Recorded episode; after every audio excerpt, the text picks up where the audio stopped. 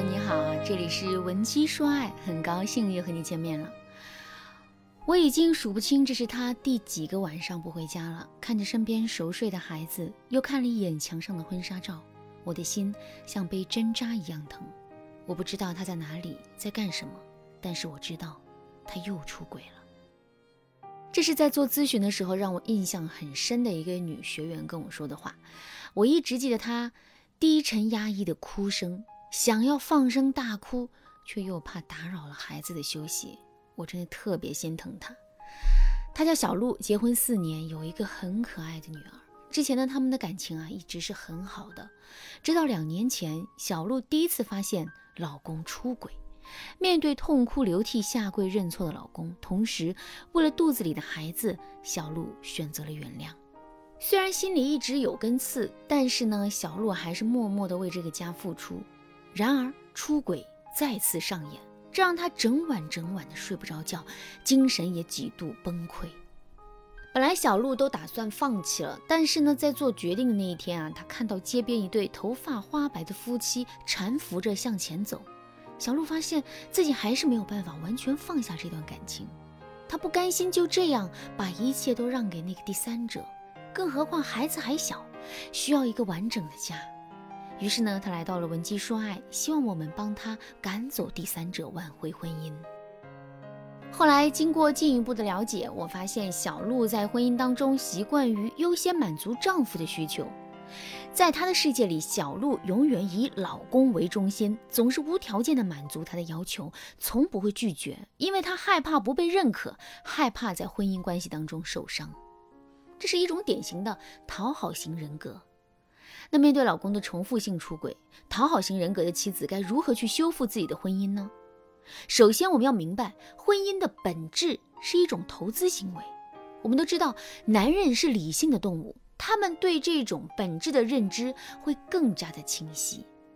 所以，女人在婚姻中最在意男人是否爱自己，男人在婚姻当中啊最在意这次投资是否亏本。他们认为婚姻要保本盈利。小三们深谙男人的这种心理，男人需要安慰和支持，他们就赶紧提供情绪价值；男人需要家的温暖和安全感，他们就洗手做羹汤，就像炒股买基金一样。如果你每笔投资都能有丰厚的回报，你会舍得放下吗？其次，我们还要搞清楚男人为什么会反复出轨。难道你真以为男人真的都是下半身动物吗？如果你是这样想的，也太小看你男人的智商了。他们在出轨的时候也是需要评估成本的，并不是随随便便一个女人只要肯当第三者，男人就一定会背叛家庭，投入这个女人的怀抱。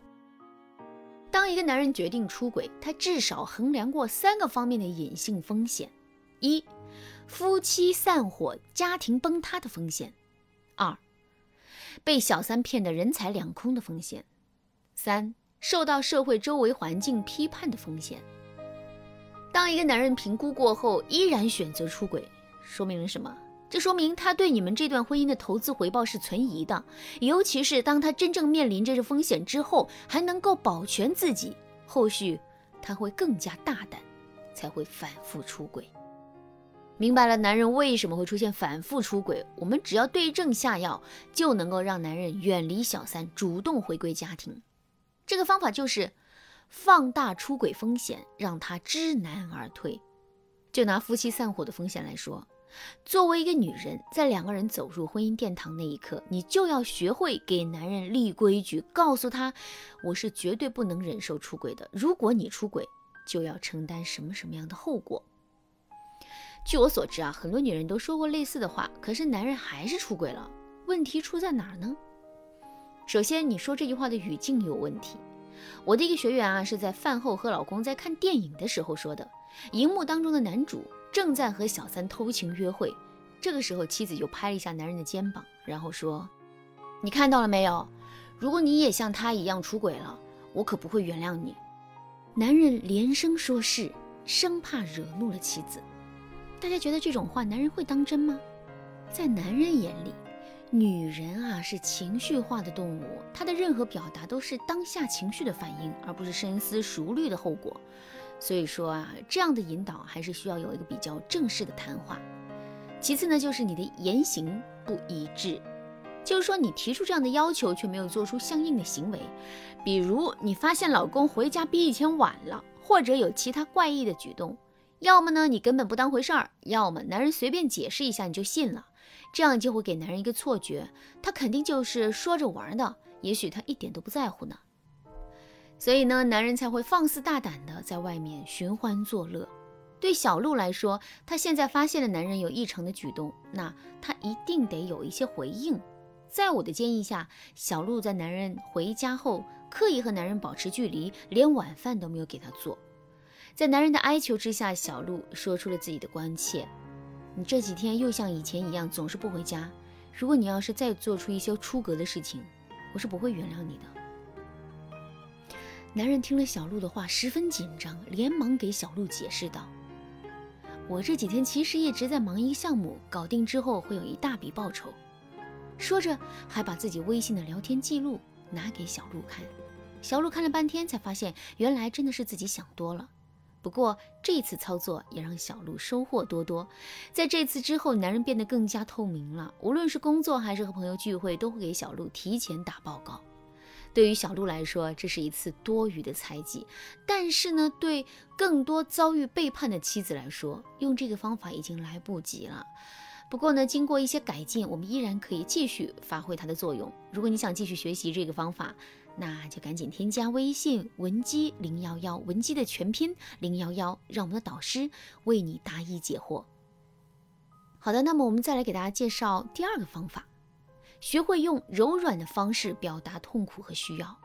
当男人出轨已成事实，摆在我们面前的问题啊，不外乎两个：为什么和怎么办。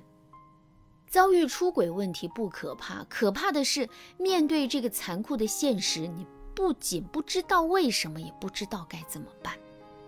婚姻是你的，伴侣是你的，大难临头。你却连他为什么出轨都不知道，这才是你婚姻最大的问题。仔细想一想，你平时真的关心他吗？你的付出真的是用他希望的方式给予的吗？每一次出现矛盾，你有耐心梳理，找他沟通解决吗？面对眼前棘手的婚姻问题，除了拼命的宣泄情绪、消耗自己，你是不是可以做一些更有助于解决眼前问题的事情呢？这件事就是找到男人的需求点。如果你能够满足他的需求，那第三者也就不能再见缝插针了。不过呢，讨好型人格的妻子一定要知道，满足对方的需求，并不是说要去做他的保姆，而是要弄清楚对方要做的到底是梨还是苹果，给对方想要的，而不是给对方自认为好的。就拿小鹿来说，虽然她的老公并没有真正意义上的出轨，但是他在外面工作加班，也不和妻子沟通，说明他们两个人之间还是有一些问题的。了解更多信息之后，我发现啊，小鹿是一个很居家的女人，除了干家务、照顾孩子，没有什么其他的爱好。